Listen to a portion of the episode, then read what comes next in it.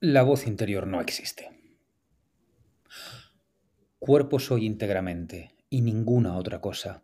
Y alma, alma es solo una palabra para designar algo en el cuerpo. Cierro comillas. ¿Somos cuerpo o tenemos cuerpo? En la respuesta a esta pregunta han vivido pensadores desde Platón, pero hoy le vamos a dar la razón al padre de Zaratustra, que nos decía que no somos nada distintos de nuestra carne, que no tenemos un bazo o dos piernas, porque somos ese bazo, somos ese par de piernas. Hoy le vamos a dar la razón a Nietzsche en su desprecio de la trascendencia, en su desprecio de la búsqueda de la felicidad como una huida que deja atrás la piel para sublimar el alma. La vida no es un tránsito, no somos la vaina de un espíritu. Somos nuestras tripas, somos las uñas rotas, la piel sobrante, somos los dientes y los músculos felices tras el esfuerzo, somos el dolor cuando se agarra a la espalda y el latido desbocado que se alborota en los momentos felices. ¿Cómo coño vamos a ser el alma y darle la razón al pesado de Descartes? ¿En qué cabeza cabe que el cuerpo sea algo que tenemos y no lo que somos? Ese planteamiento pacato convierte la vida en un transbordo, hace de menos cada momento sublime, cada cicatriz. Este debate entre monistas y dualistas, yo lo he ido resolviendo estos últimos años cuando en la forja de mi propio cuerpo he cambiado también quién soy. El cuerpo no es lo que tengo, no es la pieza que amoldo en el yunque. El que brilla con cada golpe soy yo no es nada distinto a mí. Soy el resultado intelectual, moral, emocional de esta tensión física. No somos uno. Soy yo. Y a ti te pasa lo mismo. Y por eso me asombra, hasta que me falta frente para arquear las cejas, cuando leo siempre esta frase seguida de las mismas consecuencias. Hoy he decidido escuchar a mi cuerpo. Y he decidido quedarme en la cama o me doy el día de descanso. O lo mejor es saber parar. No falla. No falla. Nunca nadie que yo haya leído ha escuchado a su cuerpo para esforzarse más. O ha escuchado a su cuerpo para insistir en el sacrificio. O para madrugar también mañana tanto como hoy. Siempre que alguien escucha a su cuerpo y nos lo cuenta, normalmente en Instagram, es para darse la vuelta en la cama y fallarle a la disciplina. Ya es casualidad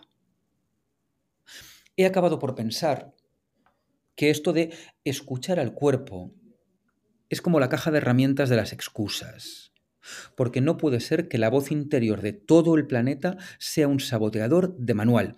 Y además, a ver, a ver, ¿desde cuándo tienes que escuchar a tu cuerpo como si fuese algo ajeno a ti?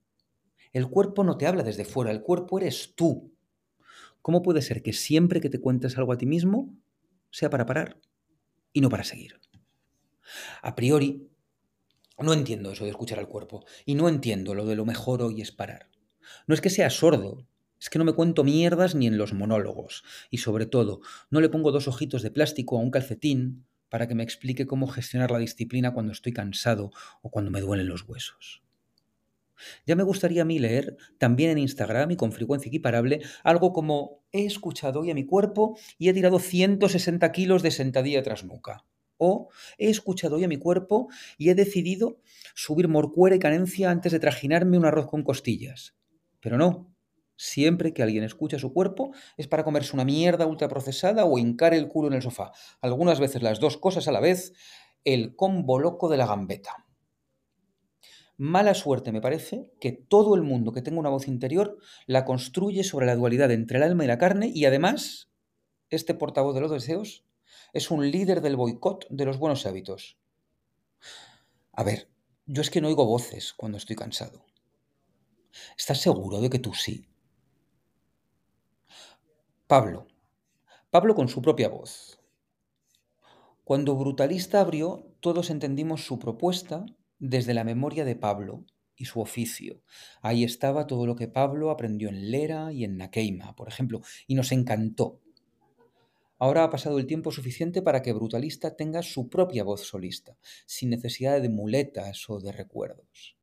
Pablo tiene ahora un comedor ágil, un menú lleno de platillos gustosos en los que le busca la vuelta a los sabores y a las temperaturas de la cocina.